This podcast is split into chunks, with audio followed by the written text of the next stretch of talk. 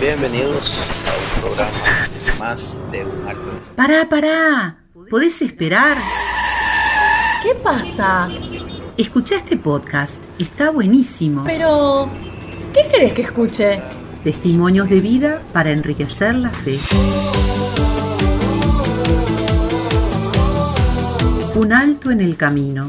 Conversaciones para crecer en la fe. Un podcast de misioneros digitales católicos en el cual J.R. Arevalo presenta entrevistas con cristianos que viven su fe y con su servicio transforman vidas y dan testimonio del Evangelio.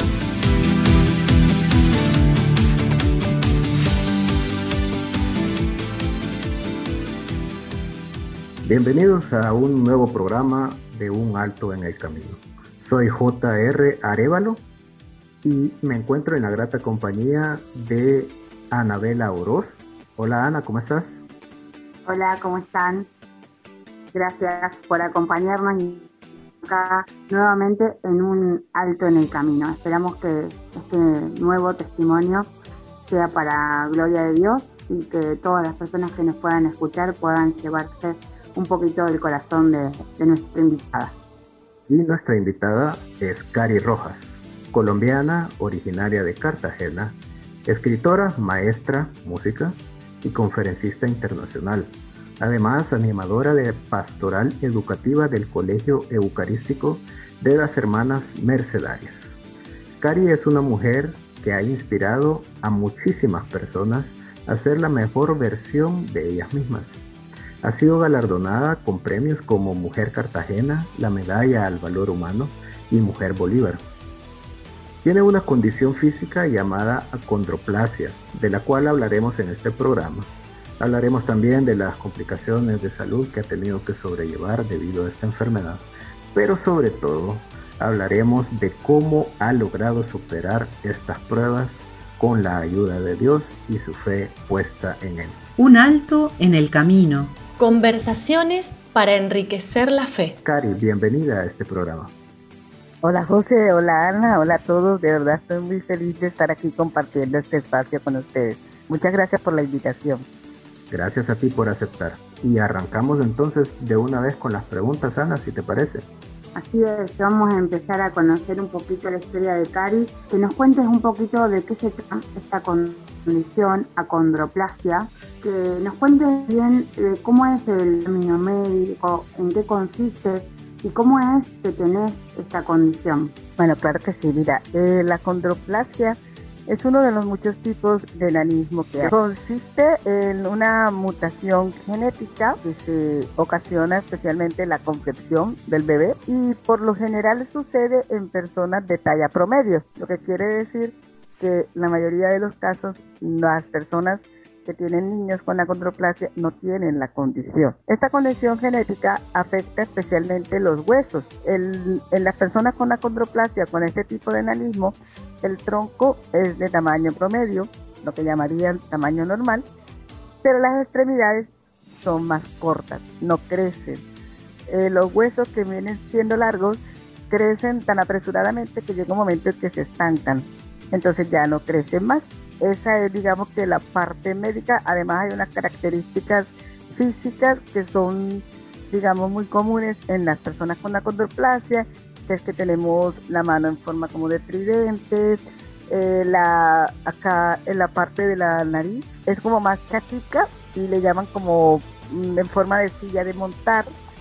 Eh, la cabeza es grande, entre algunas de pronto de las condiciones físicas. hay y en las piernas hay una curvatura en, los huesos inferiores que eso más adelante va a ocasionar ciertas complicaciones. Pero eso es más que todo, digamos, las características físicas de las personas con este tipo de enanismo, de la condroplasia. Y, obviamente la, estatura, ¿no? Que quizás es lo más... La estatura, sí. Lo más llamativo. ¿Tú cuánto, cuánto medís, eh, Cari? Yo mido 1,20. Las mujeres por lo general alcanzan eh, entre 1,20 y 1,25, los hombres sí alcanzan más. un poco más alto, puede llegar como hasta 1,35 los hombres, pero es muy variable, pueden ver mujeres más altas y pueden ver hombres muy bajitos, porque hay otros tipos de acondroplasia, hipoacondroplasia y pseudoacondroplasia, que también tiene que ver con eso. En una los rasgos son menos y en otras son todavía diferentes y son como más pequeñas las personas. Un alto en el camino. Una charla sobre la fe. Ah, obviamente, hablando de tu entorno familiar, sabemos que, que sos eh, una de, cuatro hermanos, ¿verdad? Tienes tres, hermanos más, todos ellos son de estatura normal eh, y tú tenés la condición acondroplasia.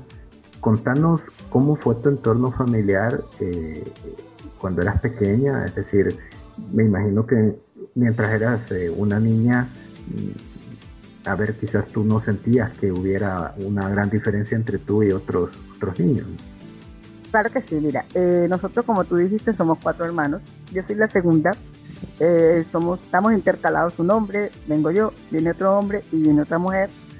Eh, yo me voy dando cuenta de pronto de que tengo algo diferente cuando veo que mis hermanos menores me sobrepasan en estatura, pero para mí en ese momento de pronto por el trato tan igual eh, equitativo más bien que nos dieron a todos eh, era todo como igual. Yo creo que ahí en ese momento yo no sentía que era diferente sino que el hecho de que ellos fueran más grandes que yo para mí era como apreciar las diferencias del ser humano en la cual habemos personas más morenas, otros más blanquitos, gorditos, flaquitos, altos, bajos, en fin. Ya yo me vengo a dar un poco cuenta de la realidad a la hora de salir a la calle, por las miradas, por los comentarios, por lo que dice la gente y que causa un poco de molestia en las personas que van conmigo. Pero mi entorno familiar nunca nos dijeron, Cari tiene esta condición, nunca tuve tratos especiales, siempre fui una más entre los cuatro. Y eso la verdad fue muy enriquecedor e hizo de mi infancia una infancia muy feliz, muy dinámica, y hice de todo lo que hace un niño, o sea, nunca tuve limitaciones de ningún tipo porque a mí nunca me limitaron. Y algo importante que, siempre expreso es que los niños o los seres humanos, el primer espejo en el que nos vemos es en los ojos de nuestros padres. Entonces, de hecho, para ninguna mamá su hijo es maluco, ni para toda la mamá su hijo es lo mejor, es lo más lindo, lo mismo para todo papá. Entonces yo crecí en ese ambiente en el que mis padres y mis hermanos y mi familia me veía como una más. Yo de pronto no uso mucho el término normal porque, por ejemplo, alguna me preguntaron que si en mi casa eran todos normales o solamente era yo la... Y yo dije, bueno, normales, normales no, nosotros somos extraordinarios porque cada uno rompe lo ordinario de la vida. Normales normales no, nosotros somos extraordinarios porque cada uno rompe lo ordinario de la vida. Un alto en el camino. Entonces, en realidad, yo siento que fue una niñez muy especial y vivida al máximo. Tengo muy lindos recuerdos de ella y creo que a partir de ahí soy también el ser humano que soy. Ahora tú, tú eh, estudiaste también, y, corríjame si me equivoco, estudiaste en el mismo lugar a donde ahora das clases. No, no, yo estudié con las hermanas franciscanas. Ay. Ya, porque por, de pronto por condición de cercanía de vivienda. Ya cuando eh, nos trasladamos aquí cerquita, yo vivo al lado del colegio en el que trabajo ahorita, eh, no me quise salir de mi colegio porque ahí estuve desde los cinco años y ahí quise terminar. Entonces no quise cambiar ese ambiente, ya esta era mi segunda casa. Pero sí jugó la religión un, papel importante mientras crecías en tu casa. Pues sí, porque en mi casa pues somos muy católicos. Mi mamá desde niños nos enseñó, yo las primeras oraciones que me enseñó mi mamá son las que hago todavía, así ya adulto como estoy, en las noches, nos alimentó la fe, eh, no nos las impuso, pero nos, las, nos alimentó la fe. Y yo siento que, y más adelante lo comprendí, que aunque las cosas con Dios son difíciles, vivirlas sin Dios son más difíciles todavía. Entonces sí jugó un papel importante. Sin, saberlo, sí jugó un papel importante, porque de pronto en ese momento no me daba cuenta de muchas cosas. Sí, qué lindo, Cari, lo que, lo que contás y gracias nuevamente por, tu testimonio. Me pareció súper bonito esto que mencionabas. Nunca, nunca me limitaron. Qué lindo que te quede em, esa sensación y ese mensaje de, tu familia, ¿no? Que como vos decías son el primer espejo que tenemos. Y un poquito, entrando un poquito más con esto, con las complicaciones, em, ¿qué fue eso cuando empezaste a salir a la calle? Esas complicaciones a nivel de la parte social y también cuando esas limitaciones físicas que claramente existen y forman parte de tu vida y como vos recién mencionabas, gracias a, eso que fuiste cuando eras chiquita, a lo que sos, es lo que hoy nos permite tal vez entrevistarte. O sea, gracias a esas limitaciones físicas, a tu condición, hoy sos un ejemplo para tantos. Entonces, contanos un poquito más cómo fue esas complicaciones eh, las cirugías que tuviste, si es que tuviste eh, que atravesar cirugías. Bueno, mira, te voy contando. La parte social, pues sí, empezó desde muy pequeña, aunque siempre crecí como en ambientes, bueno, el colegio, estudié en el mismo colegio, viví en un conjunto de casas cerrado, por lo tanto crecí como en el mismo ambiente. Entonces eso también me fue como dando seguridad, pero cuando ya salí al mundo exterior, ahí sí me daba cuenta que la gente me miraba, que decía, por ejemplo, allá va una enana, mira la enanita, y para mí en esa época los, los enanos eran los de cuentos de Blancanieves y yo no sentía que me parecía a ellos, pero sí me daba cuenta que lo que ellos decían y el tono, yo tengo una frase que dice, dime cómo me miras y te diré cómo me siento, ya, porque depende cómo te mire la gente, eh, no es lo mismo que de pronto un niño te diga algo, pero te lo dice en su inocencia y su ternura, que un adulto te lo diga ya con morbo, con, con ganas de, pues, de ofender, de reírte. Entonces sí sentía como que golpeaba un poco y que sobre todo las personas que estaban conmigo se afectaban, se molestaban, decían mejor vámonos por acá. Ahí fue cuando empecé a darme cuenta que me pasaba algo, pero como el ambiente siempre fue como tan natural, ya dije que no iba a decir tanto la palabra normal, porque lo normal va siendo como rutina, más bien como tan natural, entonces no, no sentía como, eso como que siempre me protegió, por decirlo así.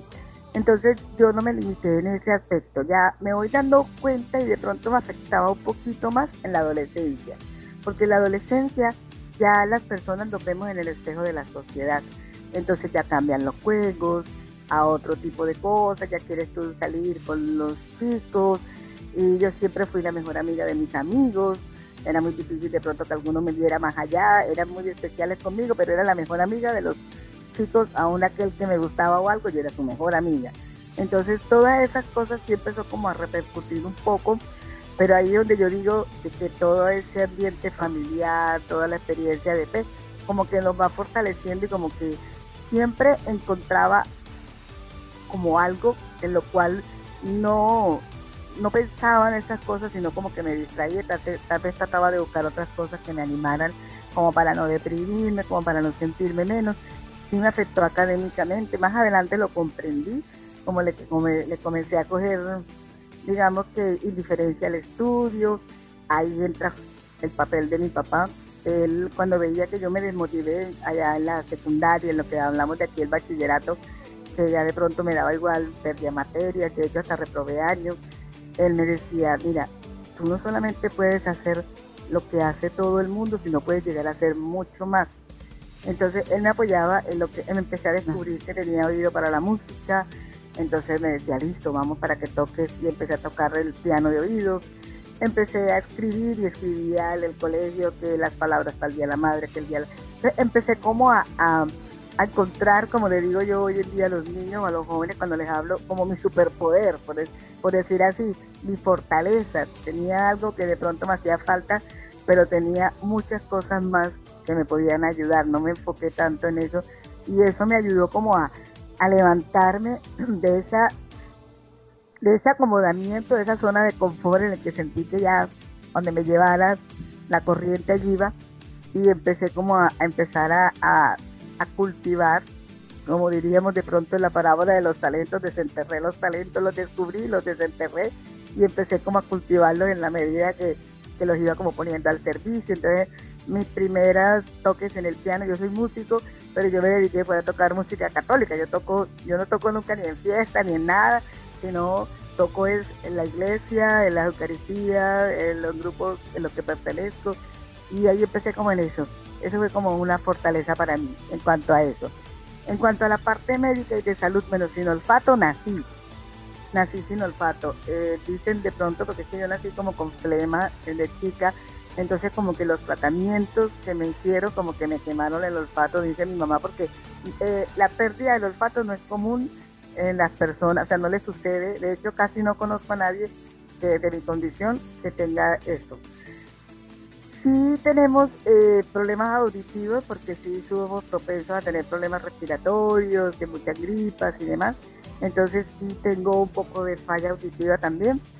Y la pérdida del olfato casi uno que mi gusto no sea muy desarrollado, pero también toda la vida he vivido con eso, entonces no siento la diferencia. O sea, no es algo que me haya limitado. Ya mi cerebro clasifica ciertos sabores, pero por ejemplo, si yo voy a tomar un jugo, me tiene que decir a veces de qué es, porque nada más puedo decir está ácido o está dulce, pero no sé si es de naranja o si es de mandarina, confundo ciertos sabores, pero no es algo que me afecte porque toda la vida he vivido con eso. Eh, la parte ya de cuanto a la cirugía y demás, porque algo que sí nos afecta es la parte de los huesos, eh, de la columna. Nosotros, por lo menos ya a partir de los 30 años, ya las personas empiezan a padecer de esto. Hay niños que tienen complicaciones como de hidrocefalia cuando nacen, tienen la, las cervicales cerradas, no pueden sostener la cabeza y tienen que operarlo desde chiquitos, desde bebés, pero yo no tuve ese caso. Ya más adelante fue que mi columna, sí, ya eh, las vértebras eh, se cierran, son como encallecidas y presionan la médula, son como unas vértebras deformes. Eh, entonces el proceso de la cirugía es liberar, como fresan, como cuando le ponen a uno la fresa en los dientes, pero el hueso, como un trabajo de carpintería en los huesos, donde libera el espacio en la vértebra para que no presione la médula. Y como queda floja, tiene que colocar una instrumentación. Entonces yo tuve dos cirugías, una solamente me operaron primero dos vértebras, no me colocaron la instrumentación porque no creyeron necesario, pero ya más adelante, como después de 7, 8 años, ya me empezó a molestar y entonces ya me tuvieron que operar seis vértebras, eso fue en el año 2012, y me colocaron la instrumentación, pero esa cirugía trajo complicaciones en el sentido que yo perdí la movilidad de la cintura para abajo. Entonces ahí viene, yo he dicho que tengo como dos no podrá del mundo lo que Dios dice sí podrá. Uno, cuando nací, que le dijeron a mi mamá, en aquella época no había tanta información eh, así como ahora que hay internet, todo eso, entonces lo que le dijeron era que yo no iba a vivir más de 10 años, que yo no iba a caminar, que yo no iba a hablar, o sea, una cantidad de no podrás que se rompieron a lo largo de la vida. Dios dijo, sí podrá. Como en el Evangelio del, del ciego le preguntaron que por qué nació ciego, que si era por castigo de él o para sus padres y dijo, no, nació así para que se manifestaran las obras de Dios, bueno, tal cual. Y el otro es cuando la cirugía que también dijeron no va a poder caminar, yo no controlaba los esfínteres, necesitaba eh, que me hicieran cateterismo para la orina, mis órganos estaban como paralizados, o sea, una cantidad de cosas y Dios dijo también, sí podrá. Entonces, ese, eh, digamos que son dos momentos fuertes en que he sentido mucho la presencia de Dios en mi vida. Un alto en el camino. Ari, ¿y, cómo, cómo fue esa última parte? Porque eh, nosotros nos estábamos centrando en tu condición, que como decís vos, eh, naciste así, pero cómo es que de repente, y de esto se trata el programa, ¿no? Ese alto en el camino, eh, ya vos siendo más grande, ¿cuántos años tenías? Contanos también cómo es que de repente te encuentres con otra dificultad más. O sea, me gustó eso, ¿no? ¿Cómo lo viste? Eh, porque yo que estoy de acá, de afuera, digo, che, pero ya está, era suficiente. O sea, ¿por qué más? Eh, y así todo, y Dios te puso como otra trabita más, ¿no? Y esa cuestión, ¿no? De, soportar esa cruz, ese peso, eh, que seguramente no estás sola para llevarlo, pero desde la parte humana, cómo fue verlo eso y también con la mirada, ¿no? De, desde la fe. Bueno, fíjate que fue un proceso muy grande porque algo que también no olvidé contar. Yo les había contado un poquito de que el que me motivó de pronto a salir de toda esa parte de que me estanqué un poco, que creí que no podía, cuando la época de la adolescencia, que perdí años en el colegio, fue mi papá. Al poco tiempo después, cuando estaba estudiando mi carrera, eh, mi papá muere de varicela y la varicela se la contagié yo. Entonces también fue como otro antes y después de mi vida, era como aprender a vivir sin él y era como entender que Dios quiso que yo fuera el puente entre mi papá y él, porque cuando la gente preguntaba de qué murió varicela y cómo y quién se la pegó, entonces es como casi como el COVID hoy en día, las personas que de pronto han contagiado a un ser querido, bueno, ese fue otro antes y después. Mi cirugía ocurre mucho después, mucho después. Mi cirugía ocurre en el año 2012, eh, hace nueve años, tenía yo, ¿qué? Como 39 años, tengo 52 ahorita, más o menos, 38 años, creo yo que tenía. Y este, en ese momento de la, la cirugía también, el año anterior a mi cirugía había sido un año, digamos, en el que yo había salido del país muchas veces con las conferencias. Eh, había ido a México dos veces, estuve en Estados Unidos en el programa de Don Francisco, no sé si conocen a Don Francisco en Miami, estuve con Don Francisco, había ido a Chile, había ido a Argentina, había ido a España. Entre el 2000, octubre de 2010 y todo el 2011 yo había hecho todo ese recorrido dando conferencias y cuando me sucede que se me lesiona un mal movimiento, ya se me complicó lo de la columna, que empecé a usar el bastón, el proceso, aquí la parte médica en, mi país, el, el, sistema médico es muy malo, entonces para que me autorizaran una cirugía de febrero tuve que esperar hasta noviembre, con dolores, usando bastón, con todo eso, y me da lo de la cirugía y quedo paralizada. Yo me acuerdo que mi mamá me dijo, bueno, Cari, ya Dios te permitió vivir muchas cosas, ya resígnate, porque ella perdió la esperanza, ella decía, ella sola, conmigo, ya mis hermanos ya casados, ya todos se han ido de la casa, dirá, no, resígnate, resígnate. Yo dije, no, al contrario, ahora es cuando esto comienza. Entonces yo a partir de ahí le dije, no, voy a empezar mi recuperación y yo sé que Dios me va a sacar de esto, porque yo sé que yo me imaginé, y de hecho siempre cuento también, el Evangelio de Saqueo, saqueos, no veía, no, eh, veía a Jesús, se montó, se montó al árbol, era pequeño como yo. Yo me monté al árbol y pude ver a Jesús y estuve recorriendo el mundo y tal, pero me dijo, bájate de ahí, ya no te, no te subas en la silla, bájate de la silla, siéntate en la silla, porque yo tenía también un lema en mis charlas que lo uso mucho, que se llamaba, ¿cómo crecer? Súbete a la silla. Porque cualquier cosa que yo quería, yo me monto en una silla y le alcanzo, pero la silla es mental, ya es otra, otra, otra enseñanza que tengo con las cuatro patas de la silla y demás. Entonces yo sentí que Jesús me dijo, hey, bájate de la silla, siéntate en la silla. Y a partir de ahí era como otro aprendizaje. Entonces fue un proceso, digamos que un poco largo, bueno, largo y a la vez corto para lo que se esperaba, porque yo empecé desde cero, yo desaprendí, yo empecé a disfrutar desde el moverme y voltearme en la cama porque no podía ni siquiera voltearme, desde el dar mis primeros hijitos, desde empezar a ir al baño sola sin ayuda ni de enfermera ni de nada de eso. Entonces fue como aprender a, conocer mi cuerpo y valorar cada movimiento, cada cosa que lograba. Y, y me ayudó porque yo hoy en día todavía tengo el 10% de mi cuerpo dormido, ciertas partes de las piernas, los pies, unas partes, las tengo dormidas y tengo dolores crónicos, pero, pero ya son como parte de mí. De pronto un día me siento más cansado y otro día ya, pero, pero ya no pienso que me duele eso, que me duele lo otro. Y siento que eso también fue otra obra de Dios, que Él quería, porque la ciencia había dicho, no, no se sabe, no se recuperará. Quien quita, a lo mejor no.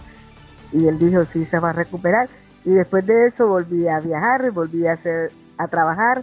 Duré eh, cuatro meses para reintegrarme al colegio de manera parcial, o sea, iba por horas. Y un día médico me dijo, bueno, este mes vas a ir dos horas. Al otro mes te vamos a aumentar dos horas más. Y así hasta que ya empecé a ir tiempo completo para la recuperación. Sigo usando mi bastón, pero mi bastón también yo digo que es como, como mi fe, que ahí va y me sostiene y me ayuda. Eh, que si me caigo, como la distancia es cortita del piso, me levanto de una, no me pasa nada y así voy. Entonces, para mí ha sido muy enriquecedor el, el hecho de, todo eso que viví, porque es como, como que Dios tiene siempre la última palabra.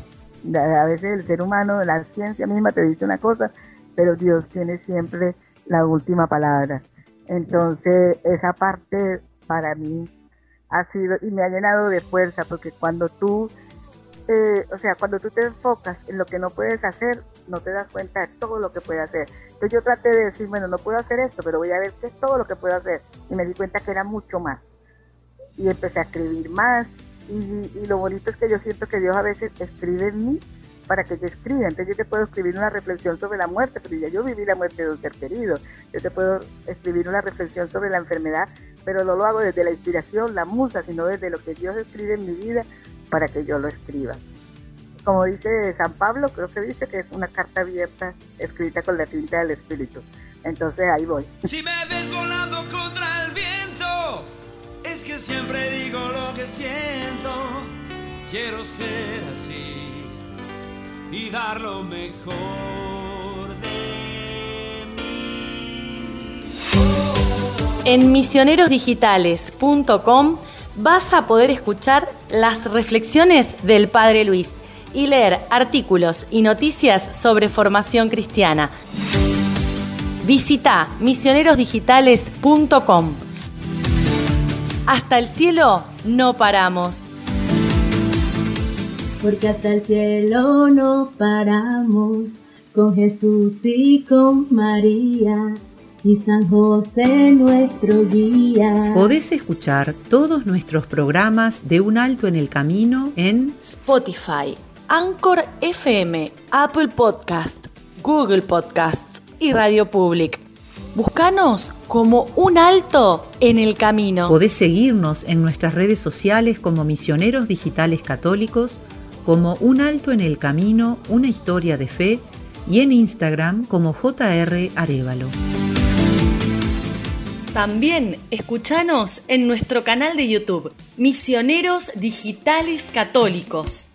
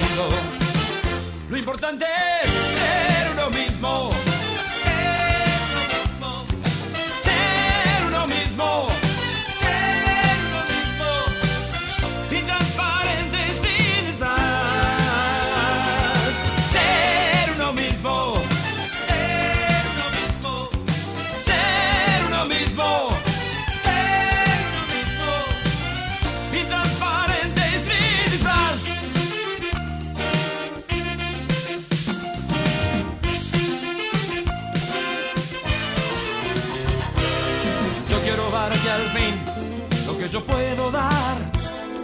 Y prefiero no prometerte nada más. No me pidas una respuesta. Y esta noche ven a mi fiesta. Déjame cantar. Siento que es mi lugar, mi destino. Lo importante es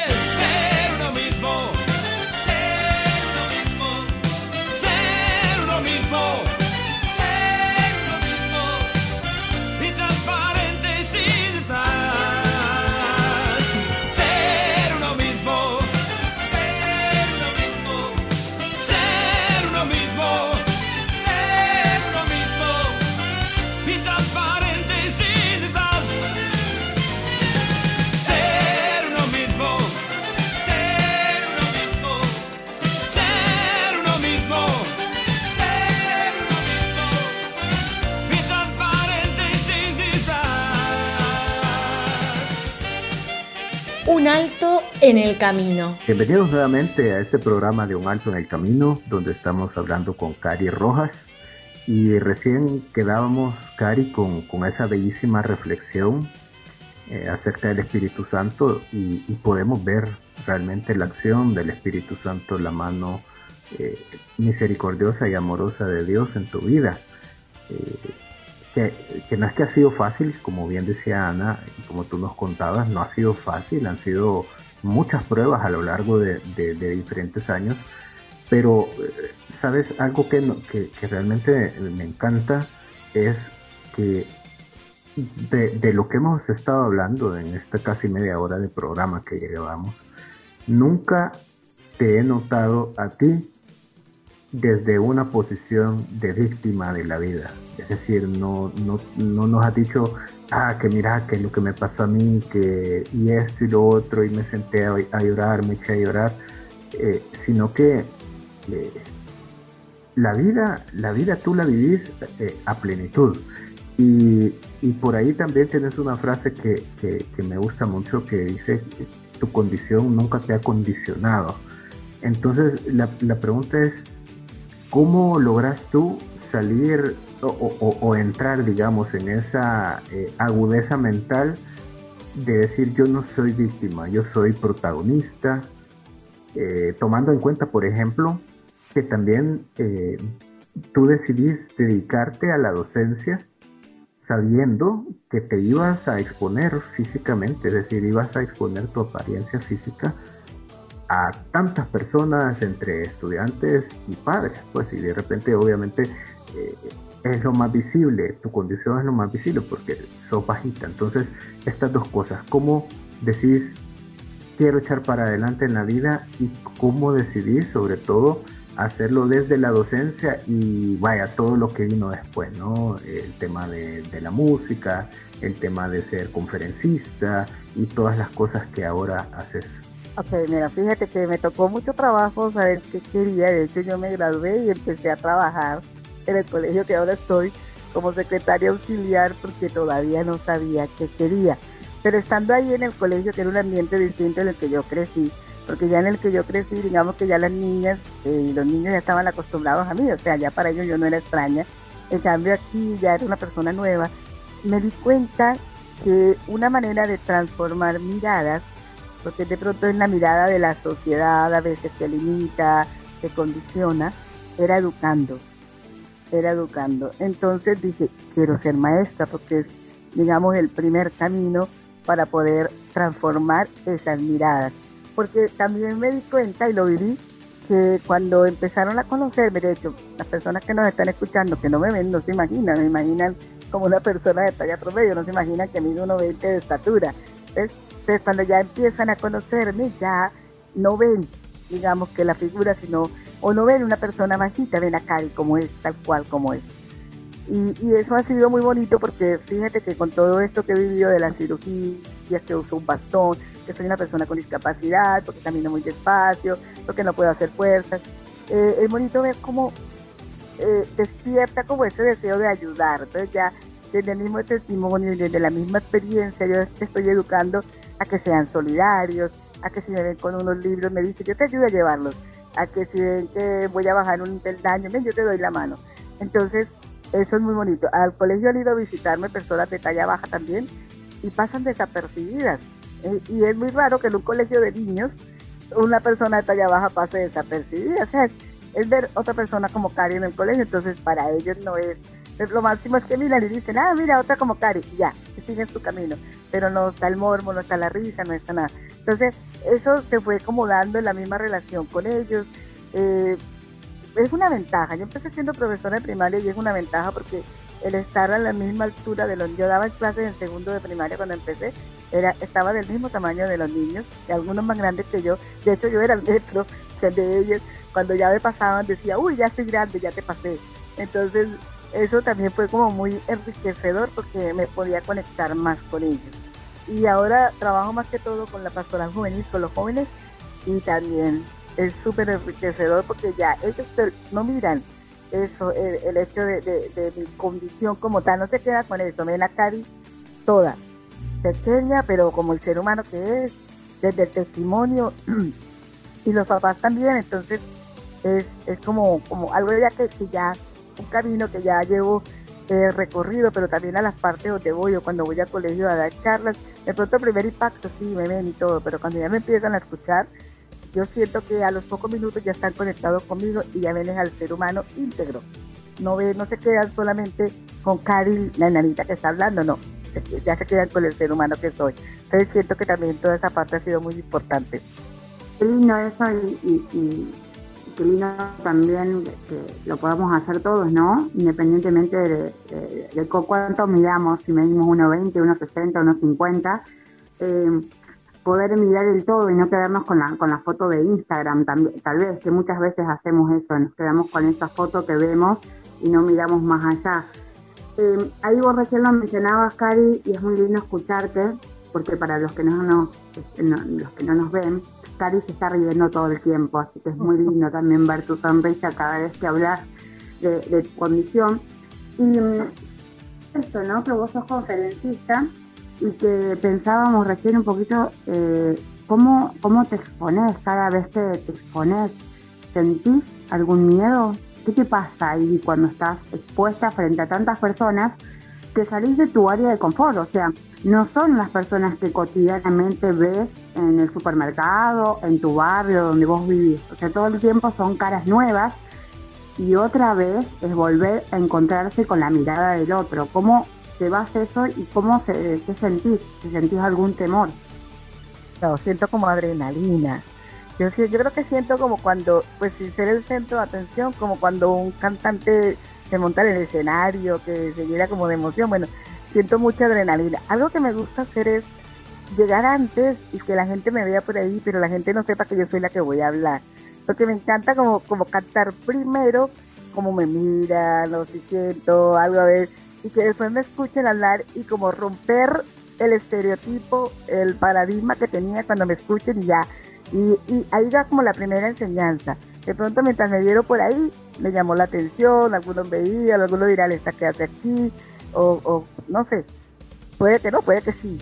Pero cuando ya me escuchan y ya aprenden como a que, oh, me equivoqué, las apariencias engañan, rompo el esquema, mira que y aprenden a ver el todo. Entonces yo siento que ahí va como ese proceso de enseñanza y ya se conectan conmigo. Entonces eh, no, me da como adrenalina, me da mucha emoción, me gusta, eh, depende del tema que vaya a hablar. Por lo general me piden mucho el testimonio y demás, pero a veces me dicen enfócalo en liderazgo, enfócalo en tal cosa, o me piden hablar de otros temas, entonces me gusta leer, estudiar, saber el contexto, como para saber llegarles llegarles. Como tú ves que mira que los evangelios están todos escritos de acuerdo al contexto también para llegar.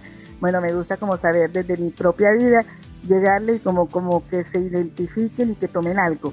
Que tomen algo y que digan, ve, esto, si ella pudo, yo también puedo. Pero no, no cari, sino que si Dios hizo eso en ella, yo también lo puedo hacer en mí. Debo dejarlo que actúe y cosas así.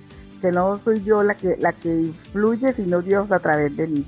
Entonces, eso, eso es lo que siento, mucha adrenalina, mucha emoción, me encanta. De hecho, aún, no solamente cuando hay una conferencia, cuando me van a, así como una charla como la de ahorita que estamos haciendo, me emociono, me preparo mucho mentalmente y, y me encomiendo mucho en, las manos de Dios y trato, pues te digo, bueno, Señor, que seas tú el que hable y no yo. Haz conmigo lo que quieras y ahí va. Un alto en el camino.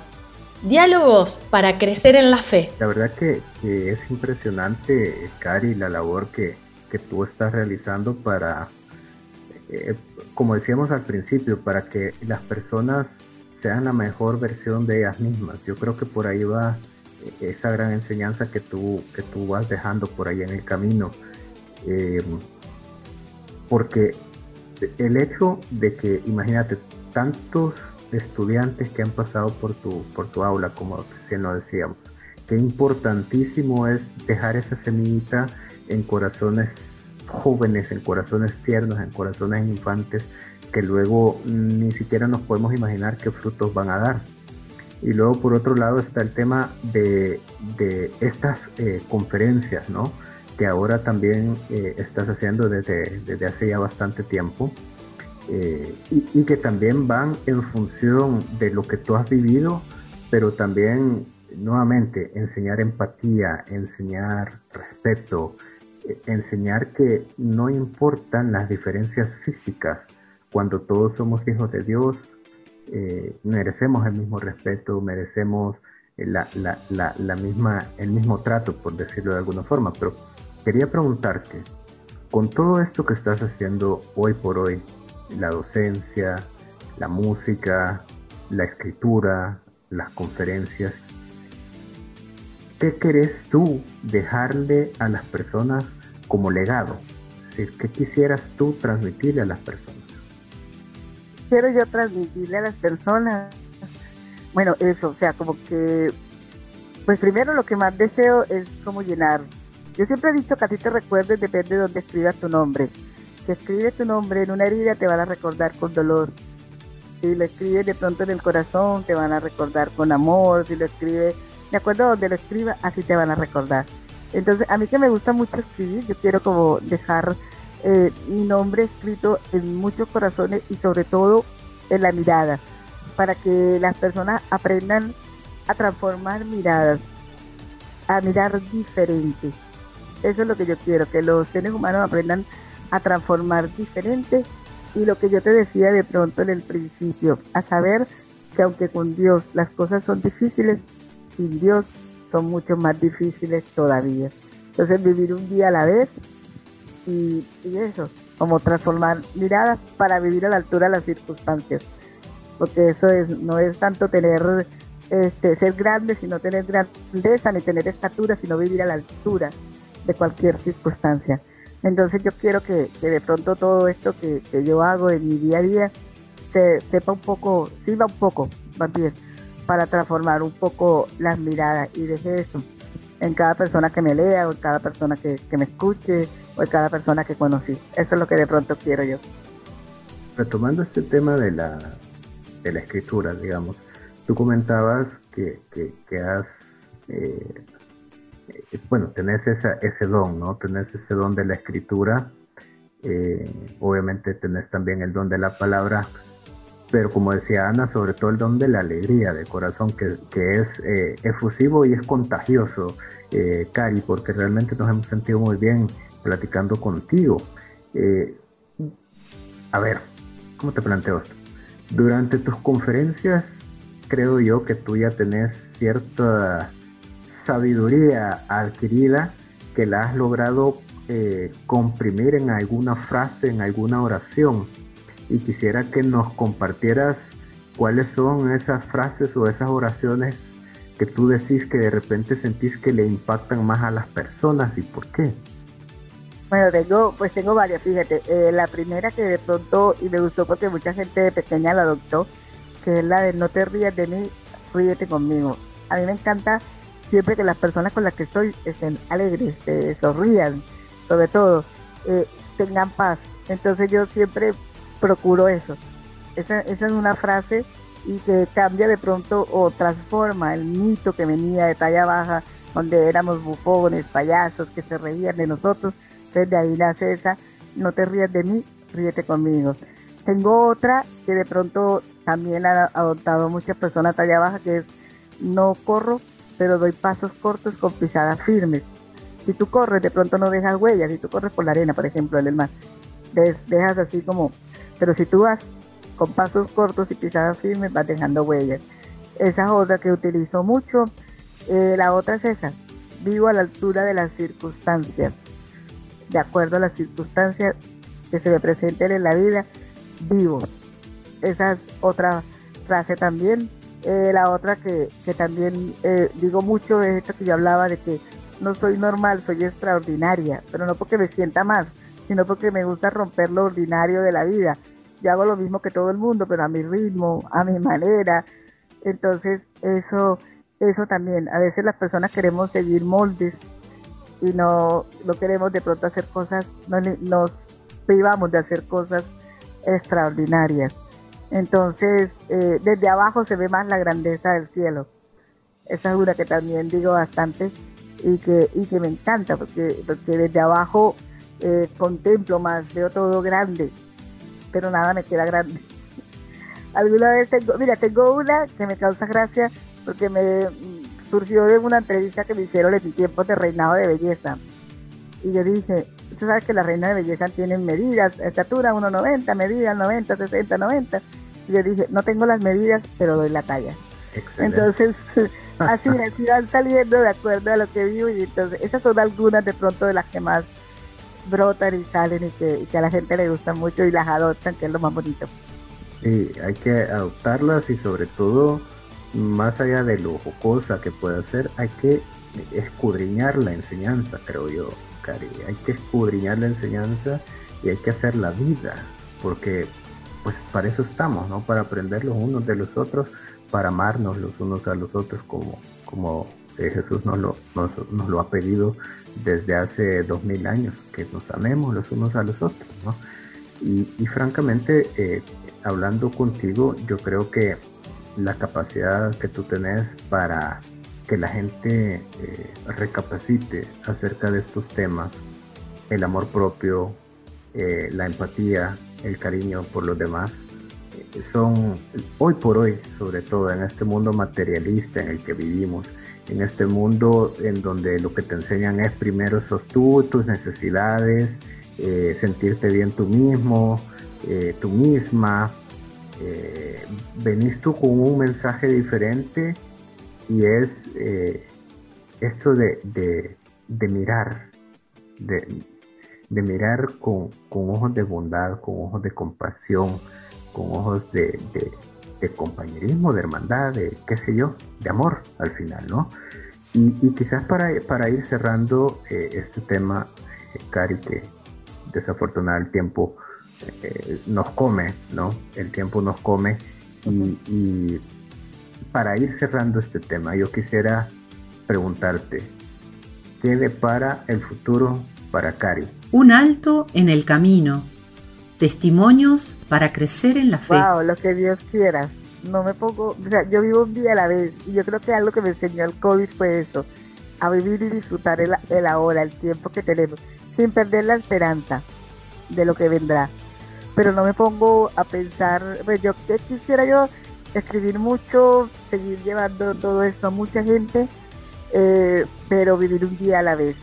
Vivir un día a la vez porque yo creo que fue la enseñanza más grande de la pandemia la pandemia nos hizo un alto en el camino a todos y tiene que transformar un poco la manera como vivíamos, como que a las carreras, como que llevándonos todo por delante. Entonces, para mí, vivir un día a la vez. Eso es lo que depara para mí, sin dejar de soñar y sin dejar de, creer en todo lo que Dios tiene para mí. A lo mejor nuevas cosas, no sé, pero un día a la vez, eso sí. Si me ves volando contra el viento es que siempre digo lo que siento. Quiero ser así y dar lo mejor de mí. Agarrados de la mano de Dios, con el amor de Dios, eh, siempre de nuestro lado, acompañándonos, Cari. De verdad te agradecemos por este espacio que nos ha dado, esta oportunidad de, transmitirnos tanta riqueza, tanta experiencia de vida que definitivamente eh, no nos deja igual, no nos deja igual para nada. Eh, te agradecemos por, tu valentía, por el coraje que, has tenido durante toda tu vida. Le damos gracias a Dios por, por ella. Te mantendremos en nuestras oraciones. Le pedimos a todos los que nos escuchan que también te mantengan en sus oraciones y, este eh, ministerio hermoso que has, que has decidido emprender, que a través de tu testimonio puedas tocar muchísimos corazones no nos queda más que, darte las gracias, Cari, y, no sé, alguna reflexión final que tú querrás hacer. Bueno, pues no, también eh, agradecerles a todos de verdad este espacio eh, tan bonito. Y, sí, lo importante es esto, lo importante es que aprendamos eh, a transformar miradas. Y algo muy importante, también he pensado mucho, hacer el ser humano que queremos que los demás sean con nosotros porque a veces nos falta un poco más de eso. Entonces yo creo que si fuéramos el ser humano que queremos que los demás sean eh, por nosotros, no habría necesidad de, luchar por derechos porque ya se daría, no habría necesidad de que haya un día especial para, por ejemplo, hablar de la talla baja o hablar de ciertas condiciones, porque ya habría conciencia humana, empatía con todo eso. ser el ser humano queremos, ser la hija, ser la madre, el padre, el hermano, el amigo que queremos encontrar. Yo creo que eso es importante.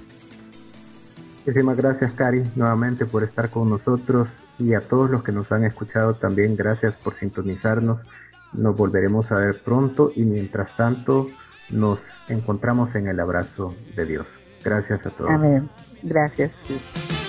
Lo importante es ser uno mismo. Ser uno mismo. Ser uno mismo.